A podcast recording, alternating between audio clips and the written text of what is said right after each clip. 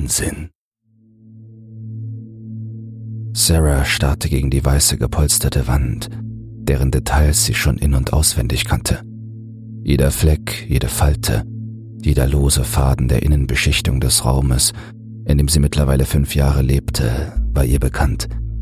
Aber es kam ihr schon so viel länger vor, wenn sie an den Tag zurückdachte, an dem sie ins St. Cassandra Asylum eingeliefert wurde.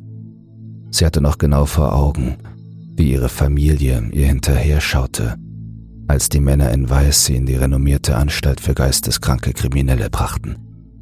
Ihre Mutter mit Tränen in den Augen, ihr Vater lediglich mit Sorge im Gesicht, weniger wegen dem, was seiner Tochter bevorstand, als vielmehr aufgrund der Möglichkeit, dass sein einziges Kind die Nervenheilanstalt je wieder verlassen könnte. So waren ihr ihre Eltern im Gedächtnis geblieben. Seitdem hatte Sarah Johnson sie nicht mehr gesehen.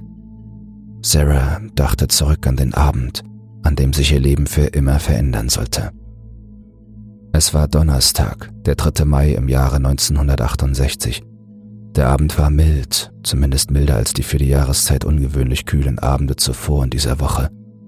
Gerade war Sarahs Familie beim Abendessen. Es gab Schmorbraten, wie jeden Donnerstag. Es war ein fröhliches Beisammensein.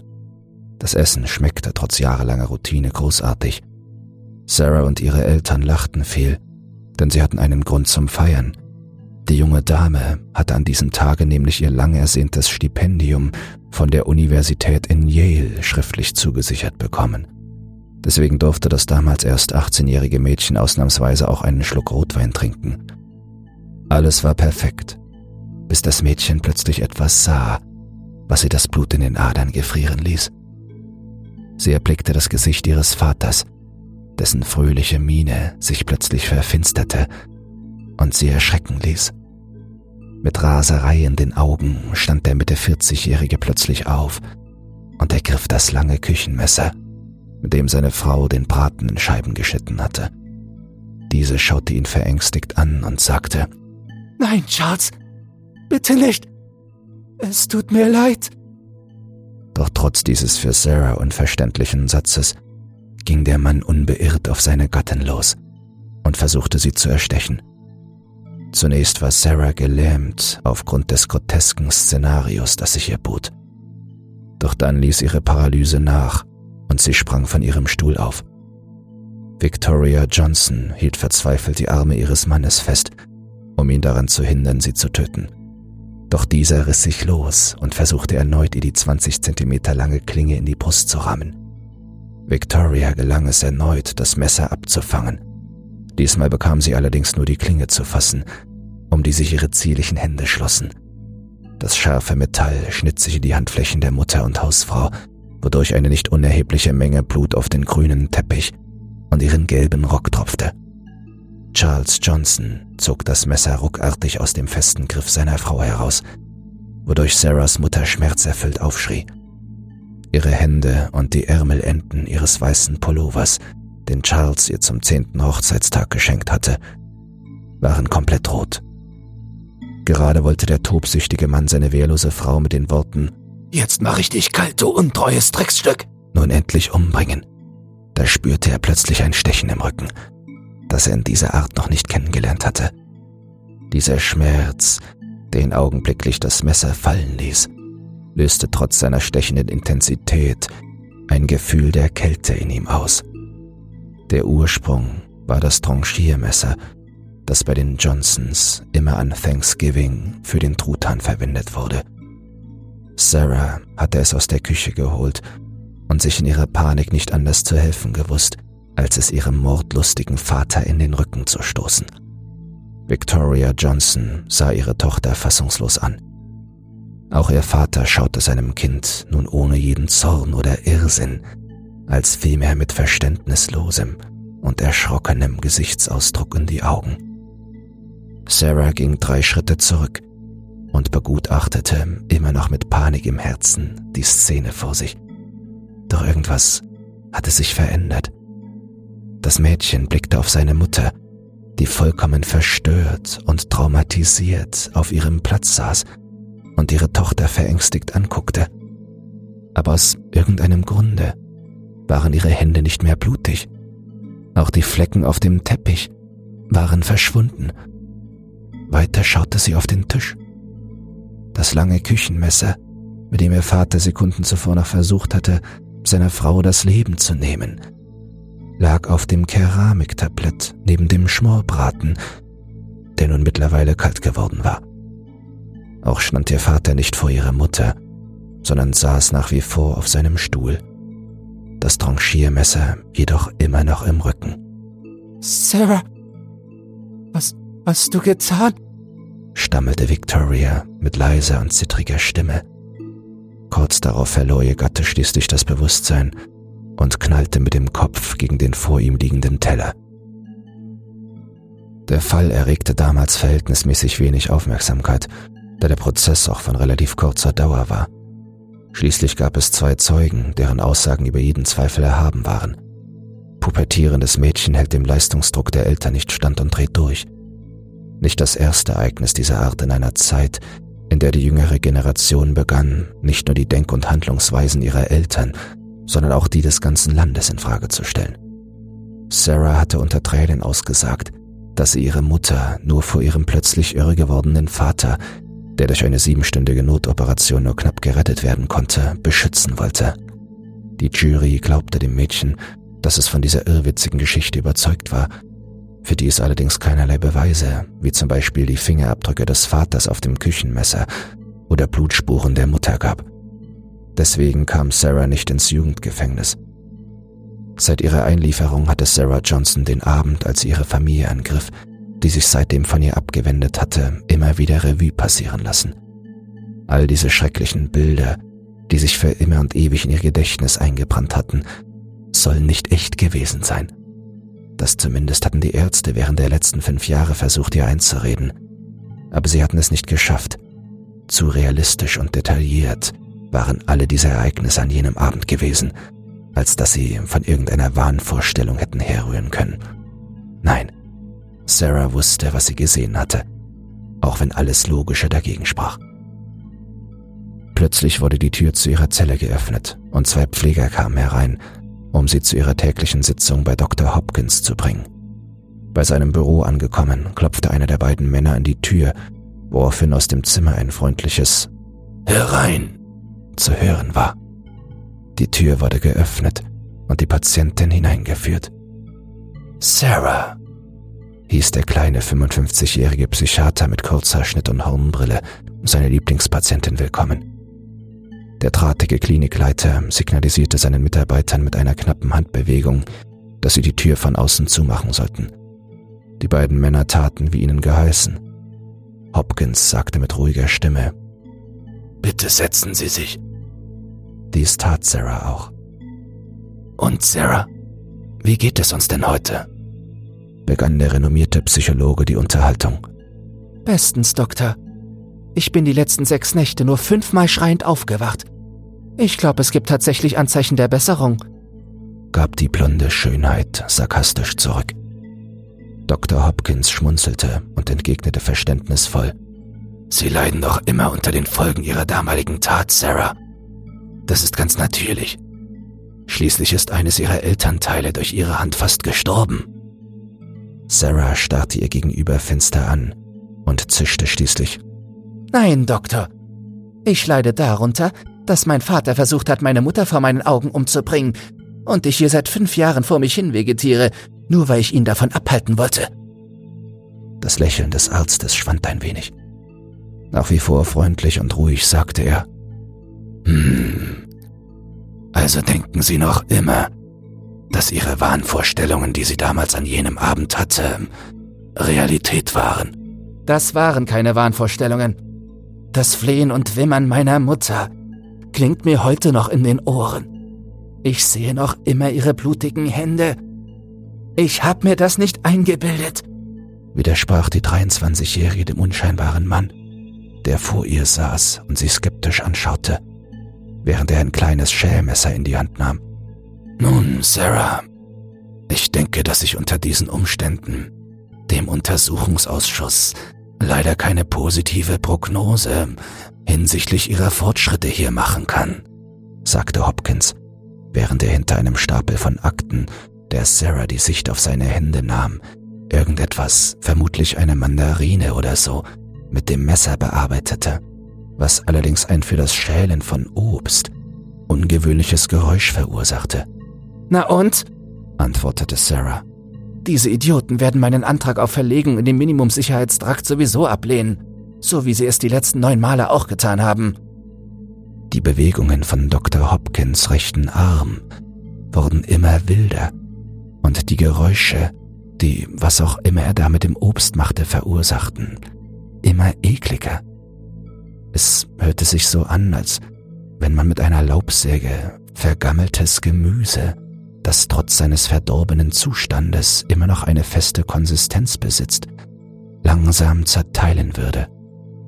Die Patientin schaute den Doktor irritiert und beunruhigt an, doch der Psychiater sprach mit der gewohnt einfühlsamen Stimme und nach wie vor freundlichem Gesichtsausdruck weiter, so als wenn nichts wäre. Nun, hören Sie, Sarah. Der Ausschuss ist Ihrem Fall gegenüber vollkommen unvoreingenommen, so wie bei jedem anderen auch, sagte er. Währenddessen glitt sein Arm mittlerweile bis zum Anschlag nach links und rechts, und das Geräusch war nahezu unerträglich geworden. Doch plötzlich hörten die ruckartigen Bewegungen von Hopkins und die daraus resultierenden Laute auf. Im nächsten Moment hob Hopkins seine rechte Hand, und Sarah sah etwas, das sie mit einem Schrecken erfüllte, wie sie ihn seit dem schicksalhaften Abend vor fünf Jahren nicht mehr gespürt hatte. Sie schaute ihm dabei zu, wie er etwas, das die junge Frau sofort als menschliche Finger erkannte, zu seinem Mund führte und genüsslich die Haut und das Fleisch von ihnen abnagte, wie etwa bei Chicken Wings mit Barbecue-Soße. Dann schluckte er die Gewebefetzen hinunter. Als er damit fertig war, fragte er die Patientin, die mit kreidebleichen Gesicht, weit aufgerissenen Augen und offenem Mund vor ihm saß, ob alles in Ordnung sei, während ihm noch Blut am Mundwinkel klebte. Geschockt sprang Sarah auf. Dr. Hopkins erhob sich ebenfalls. Sarah sah auf die linke Hand des Arztes, beziehungsweise auf das, was davon noch übrig war. Denn sämtliche Finger fehlten. Sie verstand nun, dass er gerade tatsächlich seine eigenen Finger mit dem kleinen Messer abgeschnitten und dann vor ihren Augen vertilgt hatte. Das Blut aus den Stümpfen spritzte überall hin. Doch dem Mann im weißen Kittel schien dies nicht wirklich etwas auszumachen. Er ging zu ihr hin und legte ihr beide Hände auf die Schultern, sodass die rechte Seite von Sarah Johnsons weißem Pullover sich blutrot färbte. Besorgt fragte der Arzt sie. Sarah, geht es Ihnen nicht gut? Auf einmal wurde Sarah schwarz vor Augen und sie verlor das Bewusstsein. Ganz langsam wich die Dunkelheit in Sarahs Kopf dem Licht der Deckenbeleuchtung ihrer Zelle, als sie in dieser erwachte. Dr. Hopkins stand über ihr und lächelte sie an. Die beiden Pfleger von vorhin standen links und rechts neben ihm. Reflexartig setzte sie sich auf und schaute sofort zu Hopkins linker Hand. Erschrocken und doch beruhigt zugleich stellte sie fest, dass sie vollkommen unversehrt war. Geht es Ihnen besser, Sarah? fragte der Arzt besorgt. Noch immer benommen, sagte sie mit schwacher Stimme. Ja, geht schon wieder. Was ist passiert? Nun, antwortete der neben dem Bett stehende. Wir hatten uns über Ihren Antrag auf Verlegung in den Minimumssicherheitstrakt unterhalten.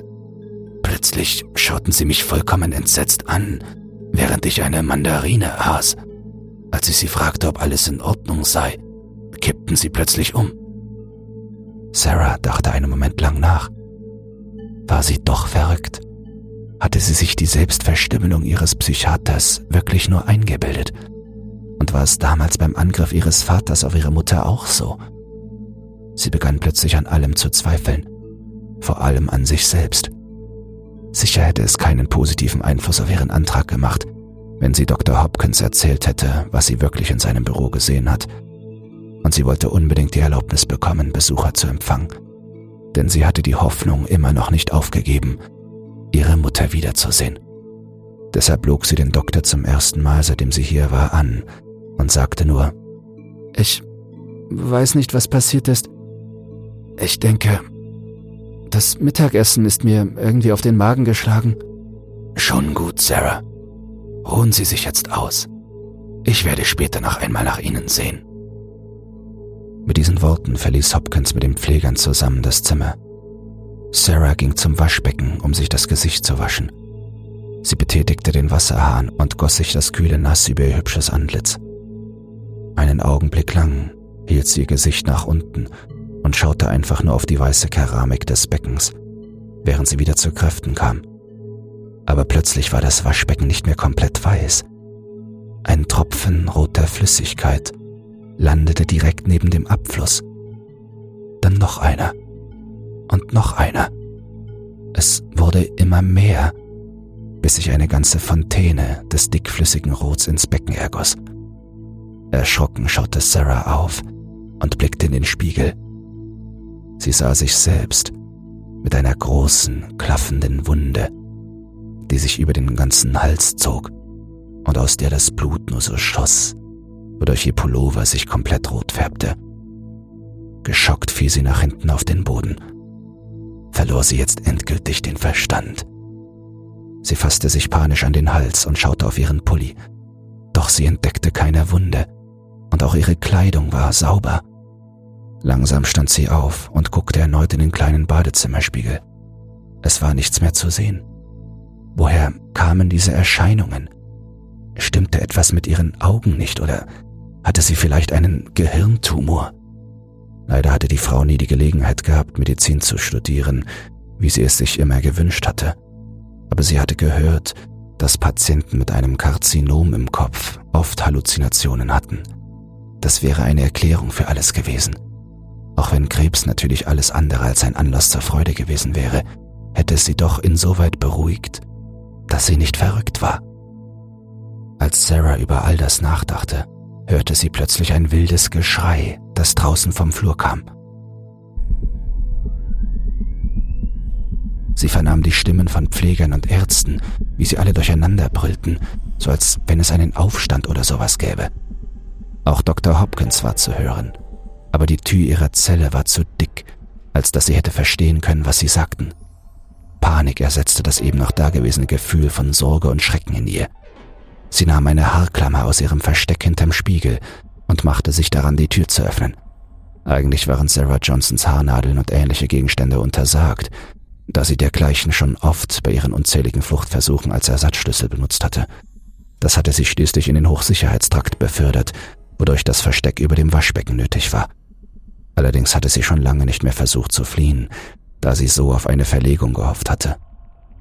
Als sie das Schloss ihrer Zelltür schließlich überlistet hatte und die Tür öffnete, sah sie, was der Auslöser der Unruhe war.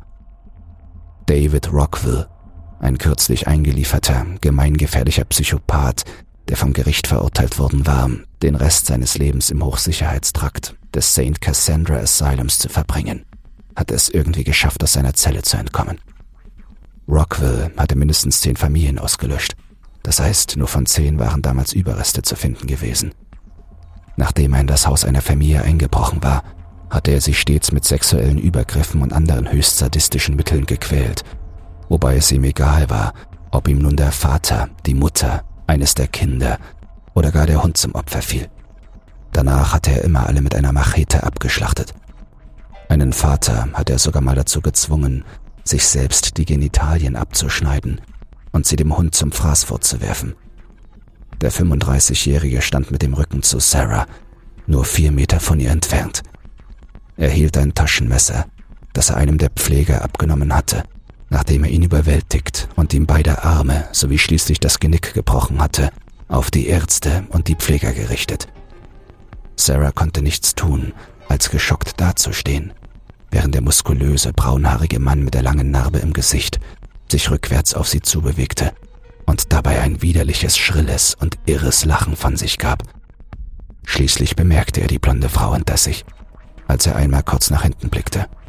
Hallo, meine Schöne, begrüßte der geisteskranke Sarah Wieder mit diesem abartigen Lachen, das an den Joker aus Batman erinnerte. Kurzerhand schnappte David sich die Frau und hielt die Klinge des Messers an die Kehle. Sarah weinte und flehte den Mann, der sie mit Händen wie Schraubstöcke fest vor sich hielt, an. Bitte, bitte, lassen Sie mich gehen. Wieder dieses Lachen. Aber, aber, Süße, nicht so schnell. Ich lass dich gehen.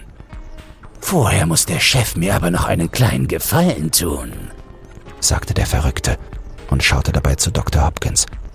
Dieser rief aus sicherer Entfernung. Lassen Sie die Frau los, Rockville. Sie haben keine Chance. Die Polizei ist schon unterwegs. Sie können unmöglich fliehen. Schon wieder lachte David Rockville schrill und antwortete. Ich will überhaupt nicht fliehen, Doc. Ich bin nur ein bisschen sauer, weil ich nie richtiges Besteck zum Mittagessen kriege, sondern immer nur diese stumpfen Holzlöffelchen. Mit denen bekommt man das Fleisch gar nicht richtig klein. Rockville blickte Hopkins mit einem morbiden Grinsen an, wie es nur von einem Gestörten wie ihm kommen konnte, was dem Doktor einen Schauer über den Rücken jagte. Kommen Sie, Doc. Nicht so schüchtern. Kommen Sie ruhig näher ran, damit wir uns besser unterhalten können, forderte der Mann, der das Messer immer noch der Frau an den Hals hielt. Dr. Glenn Hopkins wusste bestens um das Ausmaß des Wahnsinns von dem Mann, der etwa 50 Meter von ihm entfernt war und die junge Frau in seiner Gewalt hatte. Sarah war Glenn vom ersten Tag an sympathisch gewesen, auch wenn er sie von ihren Wahnvorstellungen nie hatte abbringen können. So hatte ihm ihre ehrliche und natürliche Art immer sehr gefallen, auch wenn er sich als Familienvater nicht eingestehen wollte. So gingen seine Gefühle für die reizende Blondine doch teilweise über die Sympathie eines Psychologen für seine Patientin hinaus. Deswegen musste er umso mehr zusammenzucken, als Rockville der hübschen Frau, die er eisern festhielt, mit der Messerklinge in den Hals schnitt. Sarah schrie vor Schmerzen auf. Ich sag es nicht noch einmal, Doc, warnte ihn der Psychopath in einem nun plötzlich ernsten Ton und ohne das psychotische Dauergrinsen auf dem markanten Gesicht. Langsam schritt Dr. Hopkins in Richtung des Serienkillers, bis er ungefähr zwei Meter vor ihm stehen blieb. So ist's brav, Glenn, sagte David. Wie gesagt, ich finde es wirklich ungerecht, dass ich keine Messer und Gabel bekomme. Nur weil ihr Feiglinge Angst habt, ich könnte Unsinn damit machen. Wer würde je auf die Idee kommen? Erneut lachte Rockville.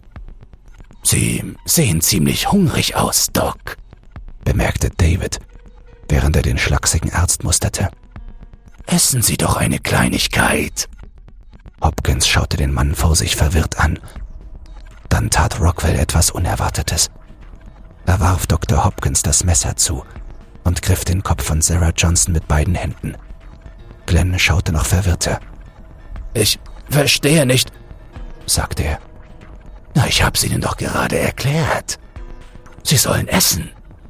Und zwar Ihre Finger, erklärte David ihm mit einem sadistischen Grinsen. Entsetzt starrte Hopkins den verrückten Mann an. Was? Hopkins Stimme wurde immer weinerlicher und ängstlicher. Sie haben richtig gehört, Doc. Sie werden jetzt das Messer nehmen und sich jeden Finger einzeln damit abtrennen. Und dann werden Sie die leckeren Snacks hier vor versammelter Mannschaft verputzen. Zögern Sie auch nur einen Moment, dann. Rockwell machte ein ekliges Knackgeräusch und bewegte dazu Sarahs Kopf mit einer schnellen Ruckbewegung, etwa 20 Grad nach rechts. Sarah sah Dr. Hopkins vollkommen verängstigt an. Der Psychiater schaute in ihr wunderschönes Gesicht und dann in die irren Augen des Sadisten hinter ihr, während er anfängt zu weinen. Dann blickte er zu den Pflegern und anderen Ärzten, die Meter entfernt mit weit aufgerissenen Augen hinter ihm standen. Das Pflegepersonal war kampfbereit, durfte aber aufgrund der Sicherheit der blonden Patientin nicht eingreifen. Was heulen Sie denn, Doc?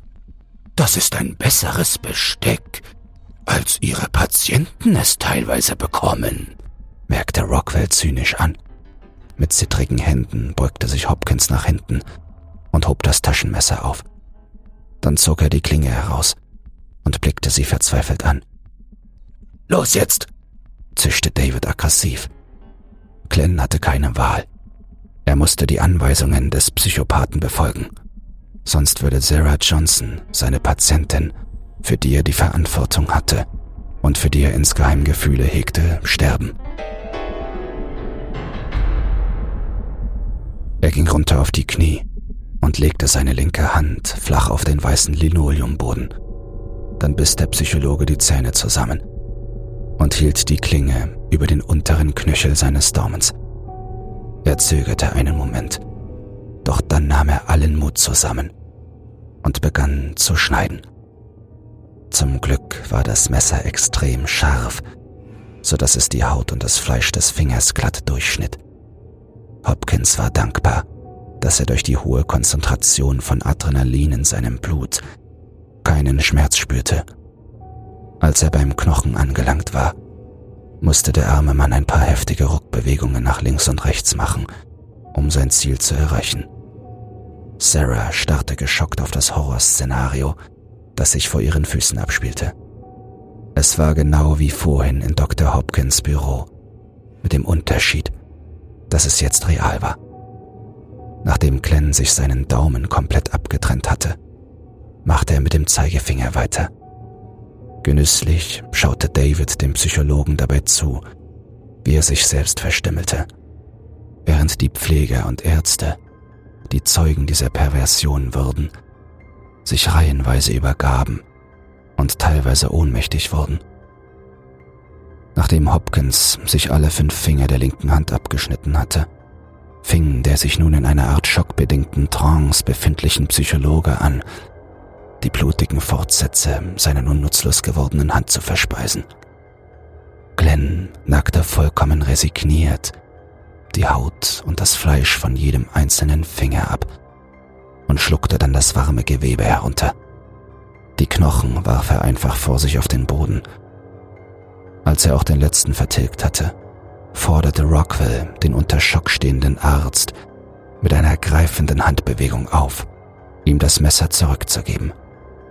Vollkommen resigniert übergab Hopkins ihm den blutigen Gegenstand. Brav, Doktor. Ich muss zugeben, das haben Sie wirklich sehr gut gemacht. Sie müssen jetzt wirklich satt sein, sagte David belustigt zu dem vor ihm knienden Mann.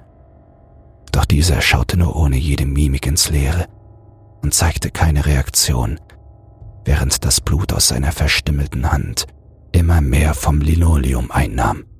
Nun ja, Süße, sprach David zu Sarah, die geschockt und mit Tränen in den Augen auf den Doktor und die vor ihm liegenden abgenagten Knochen starrte.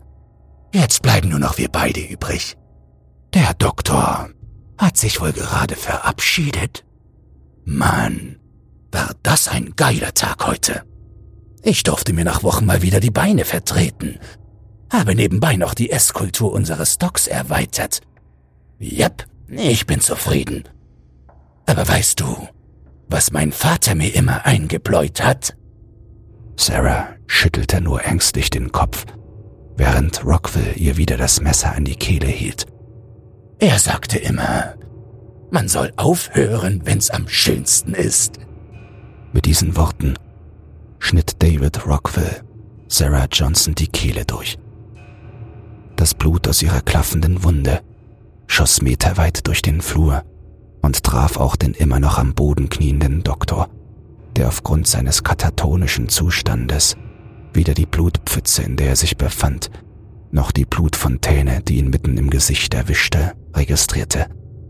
Zufrieden ließ Rockwell sein Opfer zu Boden fallen und nur einen halben Meter vom Klinikleiter entfernt verbluten. Plötzlich wurde er von zehn Pflegern mit Knüppeln und Faustschlägen überwältigt und am Boden fixiert.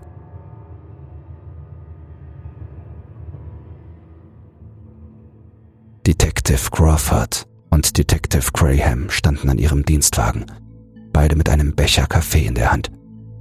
Sie sahen von weitem, wie der schwarze Leichensack in den für ihn vorgesehenen Wagen befördert wurde.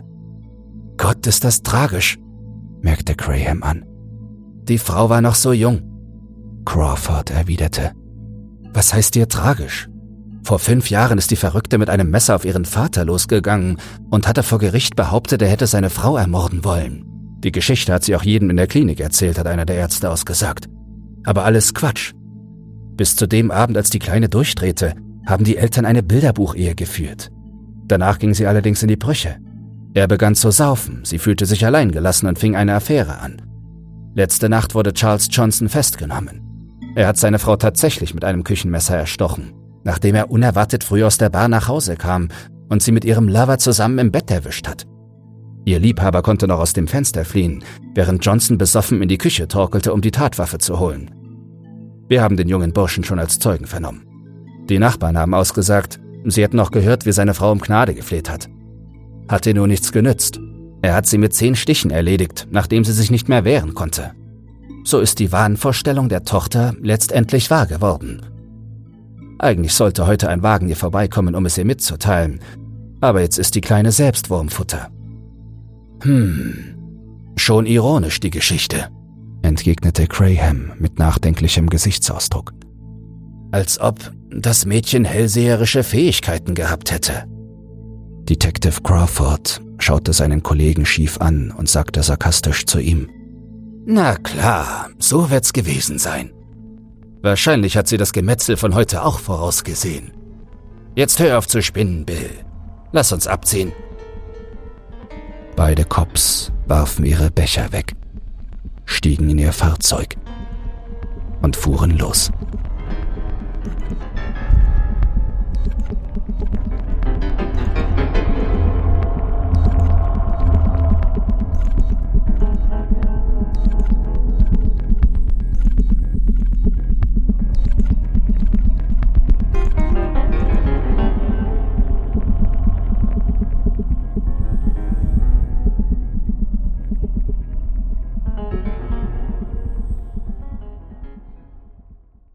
Hast alle Folgen durchgehört oder Bock auf ungekannte Dimensionen des Horrors. Ich habe einen neuen Podcast und darum geht es. Secure, Contain, Protect, Sichern, Bergen, Beschützen. Es gibt Dinge, die sich in unseren Albträumen einnisten. Bizarre Dinge, abgründige Dinge, grausame Dinge. Die SCP Foundation wurde gegründet, um die Menschheit vor unaussprechlichen Wesen zu schützen, von deren Existenz sie nichts wissen will. Und diese Wesen haben Akten, jede Menge Akten. SCP zum Einschlafen, ein Horror-Podcast, präsentiert von Dr. Zagota. Neue Akteneinsichten, jeden Montag um 21 Uhr, überall wo es Podcasts gibt. Den Link findest du in den Shownotes.